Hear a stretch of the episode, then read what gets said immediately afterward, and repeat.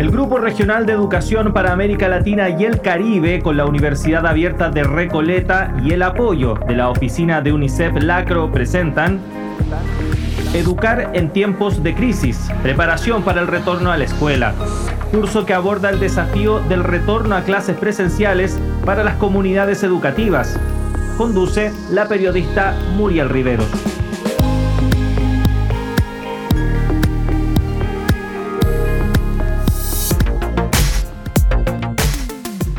Hola, sean ustedes bienvenidas y bienvenidos a la última lección de la versión radial del curso Educar en tiempos de crisis, preparación para el retorno a la escuela. Como ya saben, en este capítulo realizaremos un resumen de lo abordado en las primeras cuatro lecciones de la unidad. A lo largo de esta quinta unidad estuvimos conversando con Alejandro Henao y Amanda Moraes.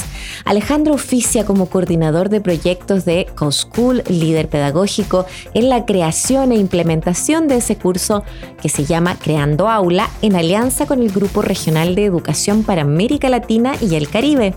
Ha realizado estudios de literatura y ha sido docente de aula y por eso conoce la realidad que estamos enfrentando y desarrollando los maestros y maestras, promocionando por 14 años el aprendizaje socioemocional. Amanda, en cambio, es licenciada en Derecho de la Universidad Federal de Bahía, en Brasil, y es magíster en Desarrollo Internacional.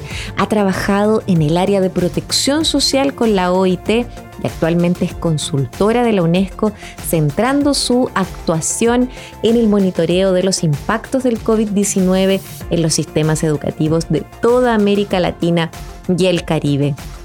Con ambos profundizamos los temas que ya tratamos en la unidad anterior, o sea, de qué forma podemos asegurar un retorno a las aulas desde una perspectiva pedagógica, facilitando el reencuentro para el aprendizaje en el aula y la escuela con una mirada empática y desde lo socioemocional.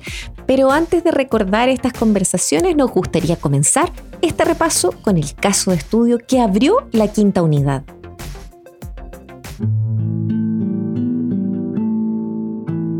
Todo es tan distinto, aunque el camino de tierra es el mismo y la gente también, el pueblo para qué decir, pero cuando partió la pandemia ni, Nunca pensé que, iba a cambiar tanto mi vida, la de mis estudiantes.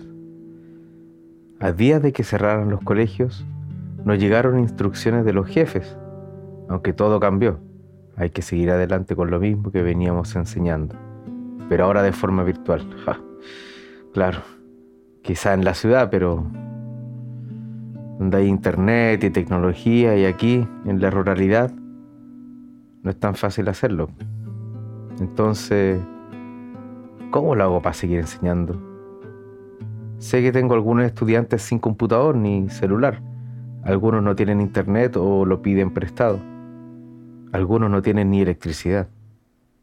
Bueno, por eso estoy acá, caminando el mismo recorrido que hago siempre cuando voy al colegio, pero el objetivo es distinto. Ahora el colegio va a los niños. Piensa en otros colegas que van a caballo o incluso en lancha a entregar las guías de trabajo. Yo voy a pie. En mi camino siempre me encuentro con una de mis ex alumnas en el techo de su casa a la misma hora, con su misma frazada y un paraguas que la protege. Me saluda con una sonrisa mientras toma su cafecito. Recuerdo que la primera vez que la vi ahí le grité, ¡Bájate! ¡Que te vaya a caer! Ella me respondió que tiene clases y que eso lo había agarrado a señal. Bueno, cuando entrego la última guía, el apoderado me comenta con preocupación de que no son suficientes, ya que por mucha ayuda que trata de darle a su hija, no tiene las herramientas pedagógicas para hacerlo bien. Mientras le respondo sobre la importancia de su rol en este momento de emergencia y agradeciendo su ayuda, por supuesto, escucho a lo lejos una radio encendida en el camino de vuelta a mi casa, me voy dando cuenta de que todas las casas tienen su radio prendida. Y ahí se me ocurre una idea.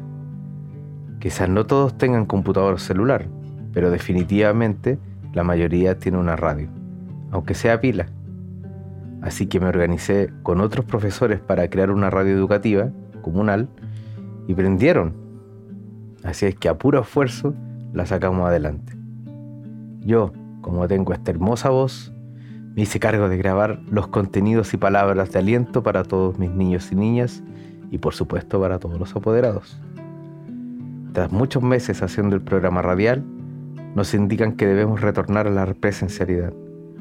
Yo pensaba que volveríamos como antes, pero ese antes no volverá más.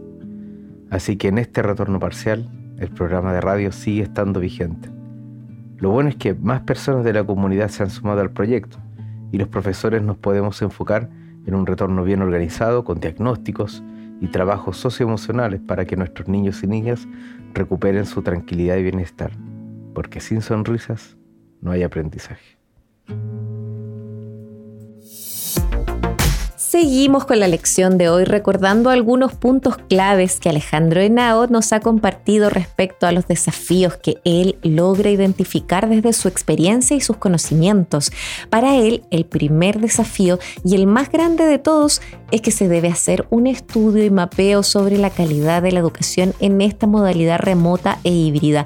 Esto porque durante este proceso se han ido puliendo los aprendizajes sobre la marcha en lo que respecta a temas como realizar una videoclase, uso de herramientas digitales para esa modalidad, cómo reemplazar esa modalidad en caso de los sectores sin conexión a Internet, cómo evaluar los aprendizajes, la verificación de la comprensión, entre otras acciones que son vitales para identificar en qué punto nos encontramos actualmente. Escuchemos a continuación un fragmento de la conversación con Alejandro Henao sobre los desafíos a los cuales debemos enfrentarnos en este retorno a la educación. Creo que un último puntico en, en este tema de los desafíos es que creo que la pandemia también dejó ver más clara que nunca la brecha de inequidad en la educación. ¿sí? Entonces, en, en contextos en donde se tenía cierto acceso a las herramientas digitales, pues fue más fácil continuar algún proceso educativo, ¿no? Donde podías al menos comunicarte con tus estudiantes, mantener como un seguimiento. Mientras que, por ejemplo, en, en contextos rurales, ¿no? Que en nuestra región son tantos, eh, pues definitivamente en algunos casos lo que se sabía era como programas radiales o entregar guías y esperar que las hagan o ese tipo de cosas, pero sin un acompañamiento y seguimiento eh, pues realmente muy fuerte. Entonces, entonces también acá creo que uno de los desafíos es que hay contextos en donde se pudo llevar cierto proceso, pero otros en los que no.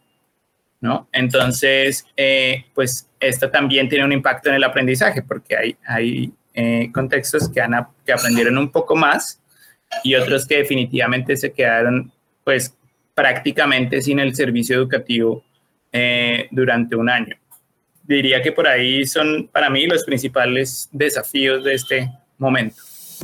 Planteado este punto, revisemos entonces parte de la conversación que tuvimos con Amanda Moraes, parte recalcando el hecho de que la región de América Latina y el Caribe es la más afectada por el cierre total y parcial de las escuelas a raíz de la pandemia.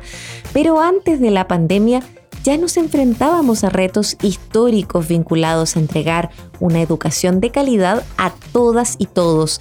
Por ende, la pandemia solo ha profundizado estos retos y las desigualdades existentes. Para ella, antes de recuperar los aprendizajes perdidos, la prioridad debe estar puesta en asegurarnos de que todas y todos los estudiantes vuelvan y reanuden sus vínculos con las escuelas por supuesto que el trabajo en conjunto de todos los agentes educativos a nivel local y nacional se hace imprescindible para superar este desafío. Pero, ¿qué acciones concretas deberían desarrollarse? Escuchemos a Amanda hablar al respecto. A nivel nacional son necesarias campañas que, vuelvan, que hagan que, que los niños vuelvan a la escuela.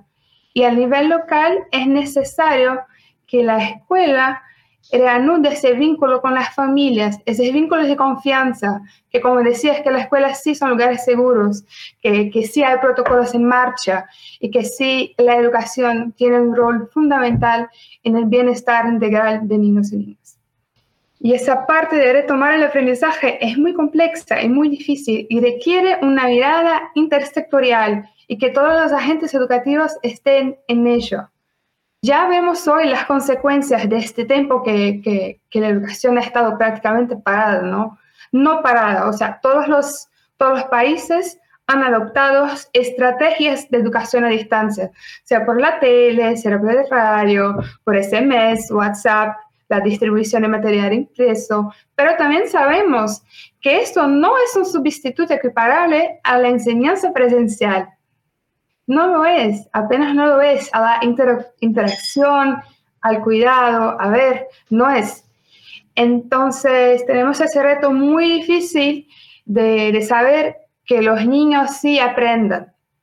También la comprensión a distancia es afectada por una serie de variables, el contenido, el tipo de material, la edad de los alumnos, si tiene acceso, acceso o no al medio que la enseñanza está siendo transmitida, si los padres o responsables tienen disponibilidad y tienen eh, capacidad en alguna manera de ayudarles en la tarea ¿Cuáles serían las principales acciones que haría Amanda si estuviera frente a un curso que retorna a las clases presenciales?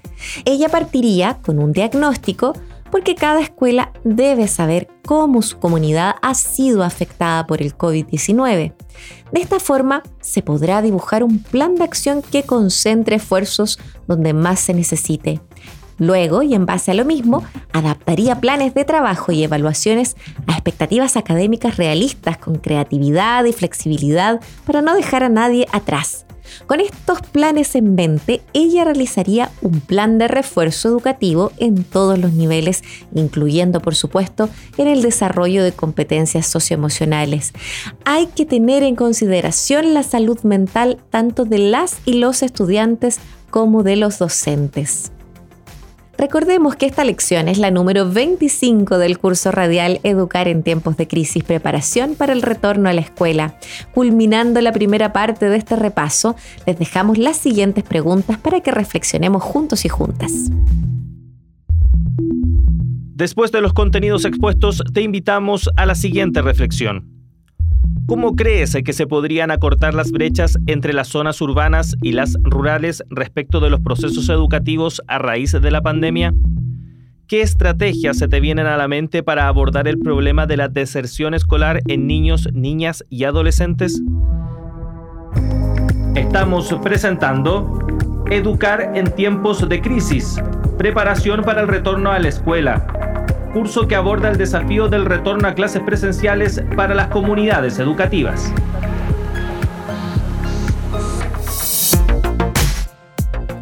Iniciamos este segundo y último bloque de contenidos de la lección número 25 titulado Recapitulando la quinta unidad de nuestro curso radial Educar en tiempos de crisis, preparación para el retorno a la escuela. Comenzamos esta sección leyendo un fragmento del texto Las respuestas educativas nacionales frente a la COVID-19. ¿Cómo impactó la pandemia en la suspensión de clases presenciales? Ante la pandemia de COVID-19, la región respondió rápidamente efectuando una suspensión masiva de clases presenciales en algunas o la totalidad de sus escuelas durante varios meses de 2020. Para la mayoría de los países de América Latina y el Caribe, esta suspensión comenzó durante la segunda semana de marzo de 2020. El impacto de la suspensión de clases presenciales ha variado fuertemente entre países y a lo largo del tiempo. Por ejemplo, países como Bolivia, Brasil o República Dominicana no tuvieron clases presenciales desde abril a diciembre. En cambio, países como Uruguay tuvo solo dos meses sin clases presenciales, julio y agosto. O bien Chile, que solo entre abril y junio estuvieron todas las escuelas cerradas, para pasar luego a un periodo de intervalos donde algunas escuelas abrían y otras no. Como datos generales, desde el inicio de la pandemia, apenas 15 países de los 42 analizados lograron retomar plenamente las clases presenciales en al menos dos meses de 2020. Este grupo de países alberga 4,7 millones de estudiantes de educación preprimaria, primaria y secundaria. Muchos han logrado una apertura parcial a la presencialidad con distinta capacidad para comenzarla y sostenerla en el tiempo, aunque es necesario tener recaudos para considerar estas situaciones como equivalentes. De los 37,9 millones de estudiantes de estos países, solo algunos han podido retomar un vínculo presencial con la escuela. Un total de 10 países de la región no pudieron implementar algún formato de retorno a las clases presenciales. Como en este grupo están los países más poblados, estos datos indican que más de 100 millones de estudiantes de la región han permanecido durante el periodo analizado sin vínculo presencial con la escuela la suspensión de las clases presenciales ha sido el marco en el que los gobiernos han desplegado un conjunto amplio de estrategias para favorecer la continuidad de los aprendizajes en formatos a distancia sincrónicos y asincrónicos. Frente al contexto en el que nos encontramos, seguiremos conversando con Alejandro Henao sobre los desafíos, pero también oportunidades que se abren en esta educación pospandemia. Al igual que han planteado el resto de expertos y expertas en este curso, Alejandro Henao partiría el reencuentro en el aula con un diagnóstico alentando también a la flexibilidad del plan curricular frente a los resultados que arroje dicha consulta. Según su experiencia, siempre hay estudiantes que inician el año con lecturas ya hechas durante sus vacaciones, por ende hay quienes han consolidado aprendizajes, mientras que otros se han estancado completamente y vuelven a empezar. Lo que sucede actualmente es, como diría él, una versión más intensa de esta situación que describe. Pero ¿cómo abordar dicho diagnóstico? Alejandro plantea un enfoque basado en tareas, ya que es muy útil al pedir que se concentren no solo en los conocimientos, sino que también en las competencias. Escuchemos un poco sobre qué dice Alejandro al respecto.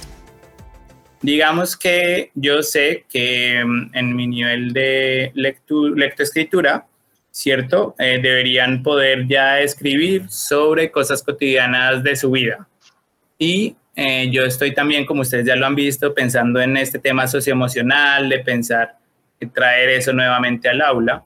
Y en vez de decir una prueba como escribe cinco cosas cotidianas de, de tu vida, que podría ser, digo, escribamos una carta de gratitud para las personas de mi familia eh, durante el tiempo de pandemia. ¿Sí? Entonces, claro, tú ya, además de que metes el enfoque socioemocional y no preguntas, no solamente preguntas por los conocimientos, preguntas por que logren algo con esos conocimientos, ¿cierto? Ese es, el enfoque basado en, tareas. Entonces, al, al, poner tú en práctica los conocimientos que, que debían tener adquiridos, te puedes dar cuenta como, uy, acá sí sabían o no sabían o les faltaba, eh, y ahí darme cuenta, pues, qué, qué plan de acción debo tomar. Ahí viene lo duro, ahí viene lo duro porque entonces vienen estas disparidades, ¿no? Como personas que sí saben, tienen los conocimientos, personas que no, nivel, todos los niveles intermedios entre esas dos posiciones, ¿cierto?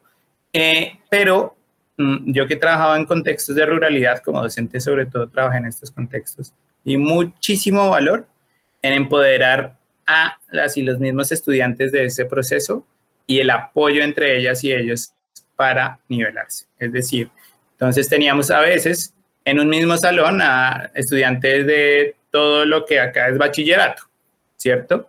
Eh, entonces, en un mismo salón. Entonces, claro, pues unos sabían mucho más que otros, pero la forma fue que los grandes le enseñen a los pequeños volvemos nuevamente al concepto de corresponsabilidad, ya que frente a este contexto, Alejandro busca empoderar desde el liderazgo a quienes saben más para que puedan ayudar a sus compañeros y compañeras, que se transformen en alianzas dentro del aula para él y la docente, ayudando a nivelar a las otras personas.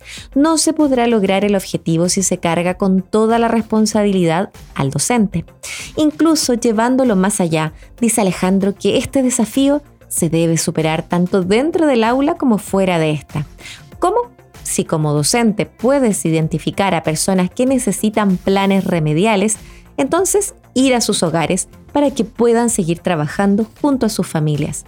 Entonces, siendo el aula uno de los espacios más relevantes para superar este desafío y situación en la que nos encontramos, ¿cuál es el rol que cumple institucionalmente la escuela? Allí la palabra clave es la articulación, o sea, de qué forma la institución administrativa puede apoyar la labor docente, pero a la vez darle espacios de flexibilidad en, por ejemplo, el plan de estudios. Por ende, desde el ministerio hacia la escuela, se debería abordar este retorno pensando en la nivelación por sobre todo, ergo reducir el plan de materias a lo fundamental para tener espacio de trabajar en los aspectos socioemocionales, de generar confianzas en la escuela, transmitiendo a la comunidad educativa que es un espacio de transformación, pero también de sanación.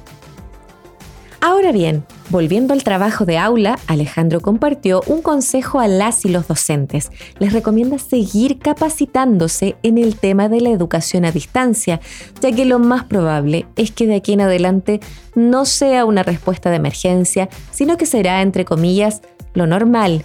Esto, por supuesto, mientras se resuelven las brechas que se han hablado hasta ahora, como lo es, por ejemplo, el mundo rural con el urbano. Y esto da pie a imaginar cómo será la educación post pandemia, viendo una oportunidad en las transformaciones que están por venir para dejar de depender tanto de él o la docente como fuente primaria y a veces única fuente de información.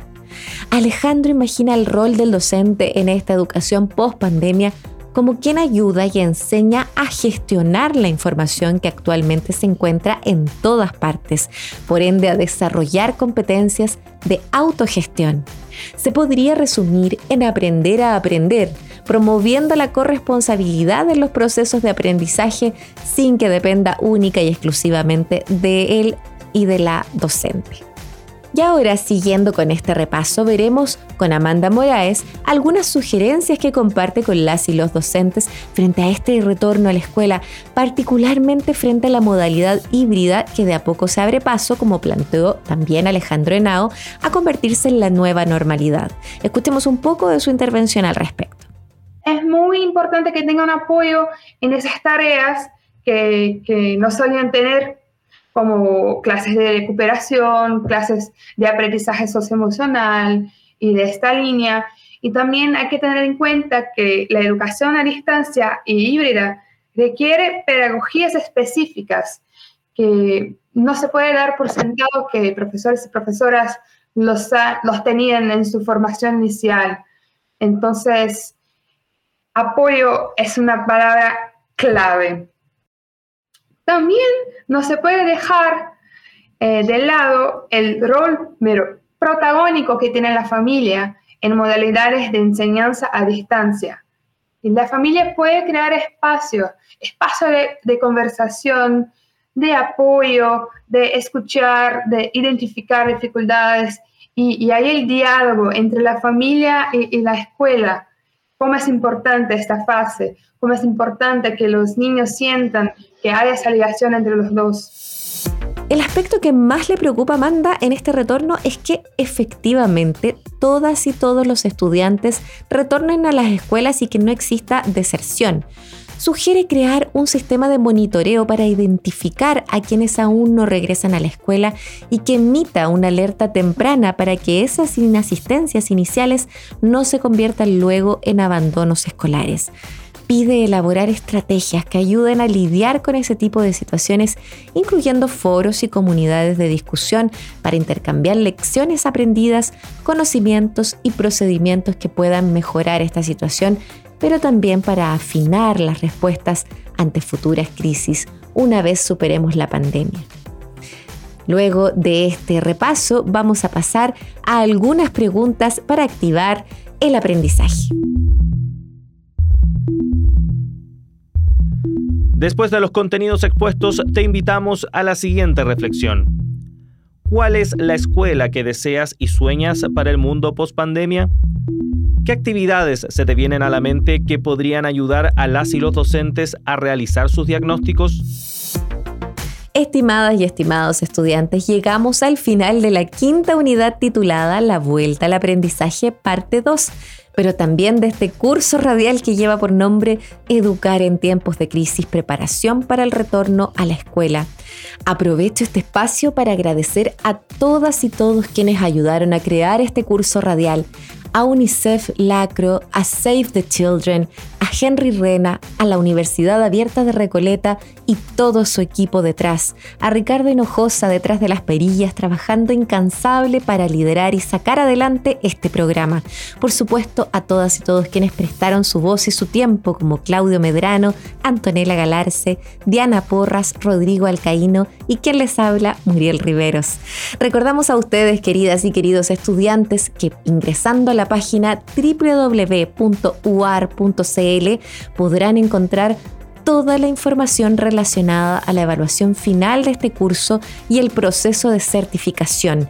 Pero además, los enlaces para descargar cada uno de estos 25 capítulos como un regalo y un insumo a todas y todos quienes buscan enfrentar esta crisis y retomar los procesos educativos de la mejor forma con sus estudiantes porque esa es la razón de este esfuerzo colectivo que significó transformar el curso digital en esta versión radial, porque creemos que juntos y juntas podremos enfrentar con entereza, creatividad y cariño esta pandemia y el retorno a la escuela. Por ustedes docentes, padres, madres, estudiantes, comunidades, por nuestros niños y niñas, por las y los jóvenes, por quienes no están y por los que estarán, ya que la educación de nada sirve sin un nosotros, sin un presente que modificar y un futuro que construir, para que nadie quede afuera y nadie quede atrás el Grupo Regional de Educación para América Latina y el Caribe, con la Universidad Abierta de Recoleta y el apoyo de la oficina de UNICEF Lacro, presentaron Educar en tiempos de crisis, preparación para el retorno a la escuela. Curso que aborda el desafío del retorno a clases presenciales para las comunidades educativas. No faltes a nuestra próxima lección.